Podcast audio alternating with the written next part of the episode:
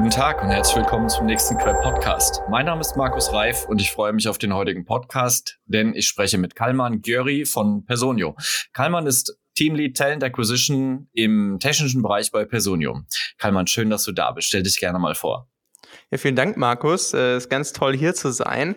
Ja, was kann ich da noch viel zu sagen? Wie du eben schon gesagt hast, ich bin äh, Teamlead im Talent Acquisition Bereich hier bei Personio. Wir kümmern uns quasi um alle unsere technischen Positionen, so grob im Product äh, Design und Engineering, aber eben auch Analytics besetzen wir global und ja, mein Team hat acht Leute momentan über verschiedenste Büros in Europa verteilt und ja, vielleicht noch ganz kurz als Fun Fact, ich bin tatsächlich gerade der Dienstälteste bei uns im Talent Acquisition mit viereinhalb Jahren bei Person. Ich bin 2019 gestartet. Genau. Und das wär's zu mir. Wow, ja, viereinhalb Jahre und dann Dienstältester, nicht schlecht. Aber das ist eine ganz gute Überleitung zu der HR-Studie von Personio, über die wir heute reden wollen. Ähm, da beschreibt ihr zum Beispiel die Permakrise, in der wir uns befinden. Das klingt total interessant. Ähm, erzähl doch ein bisschen darüber. Genau, vielleicht ähm, kurz als Rahmendaten. Wir haben in unserer Studie 4500 HR-Manager befragt und 2200 Geschäftsführer, C-Level, wie auch immer man das nennen möchte, halt eben über Europa verteilt. Und ich sag mal ganz grob geht es in der Studie um eine, ja, ein Disconnect, um hier einen kleinen Anglizismus reinzubringen, zwischen der Geschäftsführung, dem C-Level und dem HR-Management, wo da dann doch irgendwo ganz schön unterschiedliche Ansichten und teilweise halt eben auch Erwartungshaltungen sind in den unterschiedlichen mhm. Bereichen. Genau, das ist das grobe Thema, sage ich mal. Hast du da noch ein paar Erkenntnisse? Also ja, ihr habt ja in der Regel auch immer ähm, ziemlich, ziemlich gute Auswertungen, ähm, auch gerade wenn so viel Grundgesamtheit befragt wird mit viereinhalbtausend HR-Managern, das ist ja eine ganze, eine ganze Ecke. Ja, absolut. Also ich kann vielleicht ganz kurz mal diesen grundsätzlichen Widerspruch er äh, erklären, den wir dort mhm. eben auch rausgefunden haben. Und um da ein bisschen Daten reinzubringen, wie gesagt, wir haben in erster Linie mit HR-Management und Leuten aus der Geschäftsleitung gesprochen. Und ein Beispiel ist, ähm, dass 69 Prozent der befragten Mitarbeiter in der Geschäftsleitung angegeben haben, dass beispielsweise das HR-Department in Zukunft noch mehr an Wichtigkeit zunehmen wird. Das ist erstmal was Positives. Allerdings, an gleicher Stelle sagen auch 53 Prozent der Personen in der Geschäftsleitung, dass HR gleichzeitig nicht in der Businessstrategie involviert ist, was ja irgendwo einen Widerspruch ausmacht. Und wir haben herausgefunden, dass sich das dadurch begründen lässt, dass viele HR-Manager, und zwar 64 Prozent, von einer hohen Anzahl an Admin-Tasks davon abgehalten werden, sich überhaupt aktiv strategisch einzubringen. Und ich würde sagen, so als Bottomline ist das halt eben ein großes Risiko, was wir laufen, in einen Teufelskreis hier reinzukommen. Ja, das spricht ja auch so für dieses Klischee der HR-Abteilung, dass wir nur operative Arbeitsdrohnen sind und für die strategische Relevanz im Unternehmen einfach nicht die richtigen Profile an Bord haben und auch nicht äh, den richtigen Impetus haben.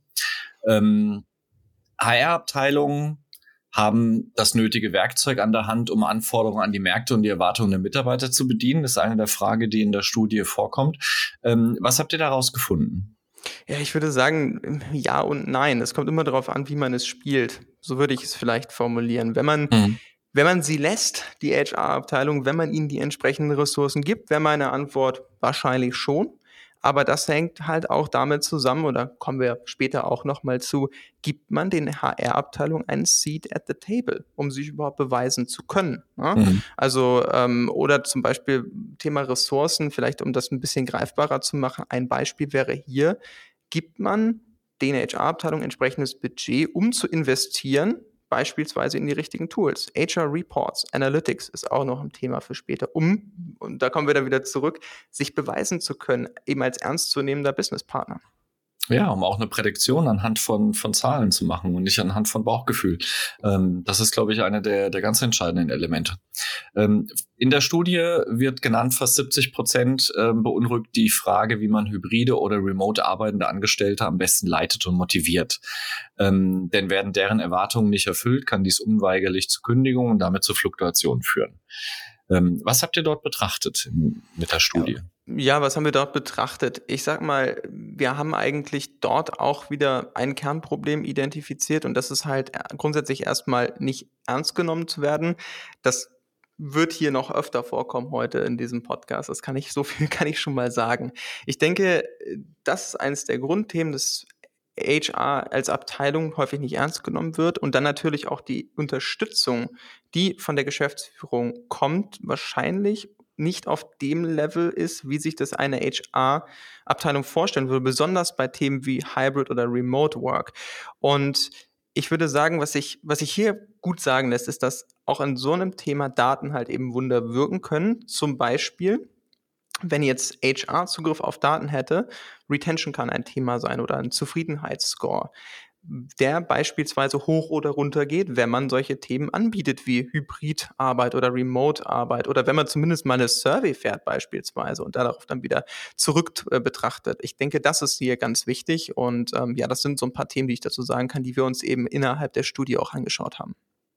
Ähm, du hast bereits äh, erwähnt, 64 Prozent der HR-Manager finden aufgrund von Verwaltungsaufgaben nicht genug Zeit für strategische Arbeit. Ähm, da ist eine Aussage in der Studie hervorgehoben, die habe ich mir hier auch notiert. Tatsächlich herrscht in Unternehmen ein Teufelskreis, in dem der Wert der Personalabteilung noch immer unterschätzt wird. Ähm, zu der Umfrage, äh, zu dem Ergebnis kommt in der Umfrage von 4.500 HR-Managern und 2.200 C-Level-Führungskräften in ganz Europa. Das ist doch ziemlich eindrucksvoll eindrucksvoll, oder? Das ist ziemlich eindrucksvoll und ziemlich besorgniserregend. so würde ich, ja, beides. So würde ich das formulieren, ja. Beides. Ich, ich glaube, ja, und äh, das ist ein anderes Thema. Und das Interessante an dieser Studie ist, ich habe sie mir selbst auch natürlich im Detail äh, durchgelesen.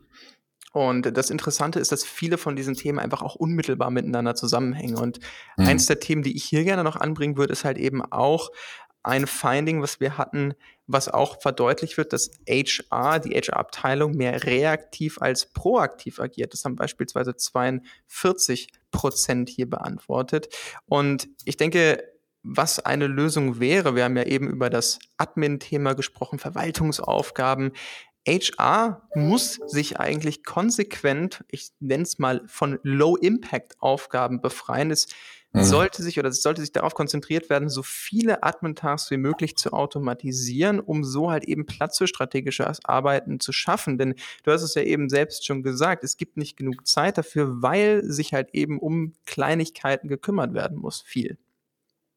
Ja, es hat natürlich auch mit dem hochindividuellen Charakter der Tätigkeiten im Personalwesen zu tun. Und ähm, äh, diese, dieses Bestreben nach hoher Standardisierung hat ja nicht nur damit zu tun, dass man ähm, versucht, alle über einen Kamm zu scheren, sondern es hat damit zu tun, die Geschwindigkeit und die Fehlertoleranz in den Griff zu kriegen, gerade was, was Abläufe angeht.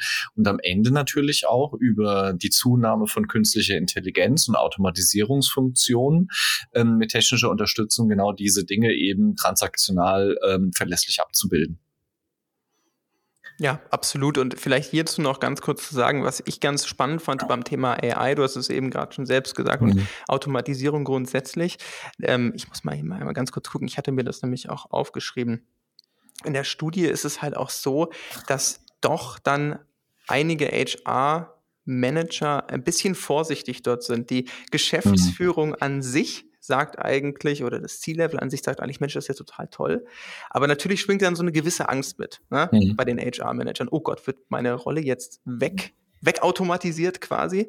Und mhm. ich denke, hier ist es einfach ganz wichtig, dass ein sehr, sehr offener Dialog zwischen dem zwischen der Geschäftsführung und dem HR-Management stattfindet, dass wirklich deutlich gesagt wird, wir machen diese Automatisierung, um euch davon zu befreien, dass ihr diese ganzen Verwaltungsaufgaben machen müsst und endlich den Seat at the Table haben könnt, den ihr auch verdient, den ihr auch wollt. Wie gesagt, diese ganze Studie ist so ein bisschen gespickt von Widersprüchen, die aber sehr, sehr spannend sind. Absolut. Was zeigt die aktuelle Studie denn noch für Erkenntnisse? Ja, ähm, das äh, ist eine sehr, sehr gute Frage auch. Und ähm, ich würde hier vielleicht noch einmal ganz kurz auf das Thema Retention zurückkommen mhm. und das nochmal in Verbindung setzen mit dem, was ich eben gesagt habe, dieses Grundsatzthema reaktive Arbeit versus proaktive Arbeit und dass viele HR-Manager halt sagen, eigentlich arbeiten wir in erster Linie reaktiv. Was das für eine Konsequenz hat, ist nämlich, dass bis zu 40 Prozent der HR-Manager auch angeben, dass sie in den nächsten sechs bis Monaten das Unternehmen wechseln wollen. Ja, das ist eben auch eine ganz spannende Geschichte, dass ja nicht nur gesagt wird, es funktioniert nicht, sondern dass eben auch Konsequenzen, ich sage mal, in dem Moment noch nicht gezogen, aber geplant werden. Mhm. Und Vielleicht ein zweiter Punkt, der mir noch aufgefallen ist, ganz besonders und den ich auch sehr spannend fand, weil ich jetzt hier bei Personio auch die Covid-Situation hands-on miterlebt. Es lässt sich nämlich auch feststellen, dass viele HR-Manager, und in diesem Fall waren es eben 60 Prozent der Befragten, angeben, dass ihre Rolle seit Covid wieder an Wichtigkeit abgenommen hat. Das heißt also HR, und ich denke, das haben wir auch alle mitbekommen, wie wir in Firmen gearbeitet haben, hatte damals einen, ja, ich sag mal, überraschend hohen Stellenwert. Plötzlich hat sich jeder für HR interessiert, vielleicht ein bisschen mehr als sonst. Und das war, glaube ich, ein ganz tolles Gefühl, was viele da bekommen. Mensch, endlich wird uns zugehört. Ja, jetzt ist die Krise, ich sag mal in Anführungsstrichen, überwunden. Tja, und jetzt wieder back to normal. Ist natürlich nicht so ideal. Ja, das sehen wir auch bei der Diskussion über Homeoffice-Quoten. Sehr, sehr viele Unternehmen gehen wieder zu so einem tradierten Führungsparadigma zurück, ähm, was Kontrolle, Command and Control angeht. Ähm, wollen die Leute wieder verstärkt zurück im Büro haben, wollen mehr kontrollieren, äh, gucken wieder mehr auf Zahlen und äh, sind weniger in diesen modernen Führungsparadigmen unterwegs, wo eben ähm, Selbststeuerung und äh, freie Entfaltung, Entscheidungsdelegation eine Rolle spielen. Ähm, gucken wir uns doch mal die Analytics an, Kalman. Steigt in der Krise der Bedarf, datengestützte Entscheidungen auszubauen und weniger sich auf das Bauchgefühl zu verlassen? Was sagst du? Ich denke definitiv. Wir haben es jetzt ja heute schon beleuchtet. Es geht hier viel darum, ernst genommen zu werden. Es geht viel darum, einen Sitz am Tisch zu haben des C-Levels. Und ich kann auch aus eigener Erfahrung sagen, besonders wenn man eine gewisse Unternehmensgröße anbelangt hat, man kann ein so gutes Bauchgefühl haben, wie man möchte, aber wenn mhm. man nicht die Daten bringt, dann hört einem auch keiner zu. Und ich denke, das ist halt eben auch eine, das ist eine Wahrheit, die auch HR-Manager schlucken müssen, sage ich mal, und da vielleicht auch teilweise aus ihrer Komfortzone raus müssen, um sich mit solchen Themen zu beschäftigen. Das hängt immer ganz davon ab, in welchem Unternehmensumfeld man jetzt ist. Aber die Studie zeigt ja, dass es offensichtlich noch nicht so ist, dass in vielen HR-Abteilungen mit Daten gearbeitet wird. Ich denke, Deswegen ist es auf jeden Fall wichtig, in Zukunft sich noch mehr darauf zu fokussieren. Aber, und das fand ich eben auch eine ganz spannende Geschichte aus der Studie, bei den ganzen Daten, die wir uns anschauen, bei der ganzen AI-Thematik, die ja unheimliches Potenzial bietet und den Automations, die wir uns eben auch angucken, die durchaus tolle Verbesserungen mit sich bringen können, sollten wir nicht vergessen und entsprechend sicherstellen, dass wir im HR die Kontrolle behalten für den Human Touch, so haben wir es da jetzt mal genannt, also für die Menschlichkeit den Mitarbeitenden gegenüber, dass das halt immer noch ein Kernfaktor ist, dass die People-Teams People-Teams bleiben, aber halt eben mit Hilfe von diesen Thematiken sich noch besser aufstellen können und sich vor allem auch auf höchster Unternehmensebene manifestieren können. Ja, super. Ähm, was willst du unseren Hörern noch mitgeben? Ja, ich würde eigentlich den Hörern gerne mitgeben, schaut euch auf jeden Fall die Studie an. Ich selbst fand sie sehr, sehr spannend. Ich bin auch, ja, wie ihr wisst, selbst in dem Bereich tätig. Aber wie gesagt, es gab auch Learnings für mich und vor allem verblüffende, verblüffende ja, Zahlen, verblüffende Erkenntnisse.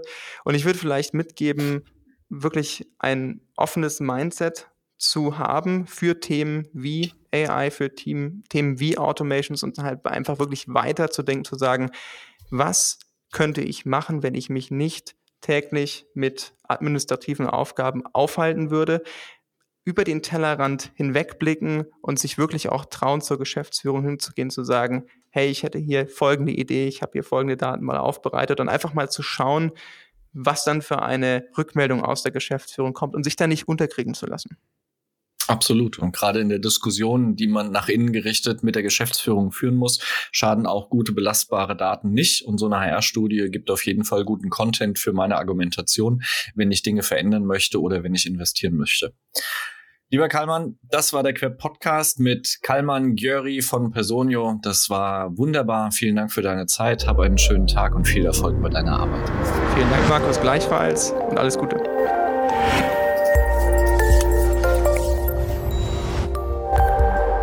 Das war ein weiterer Queb Podcast. Den Queb, Bundesverband für Employer Branding, Recruiting und Personalmarketing, finden Sie nicht nur in den üblichen Podcast-Kanälen, sondern auch über unsere Website www.queb.org. Vielen Dank fürs Zuhören. Ich verabschiede mich, Ihr Markus Reif und der Queb Quality Employer Branding.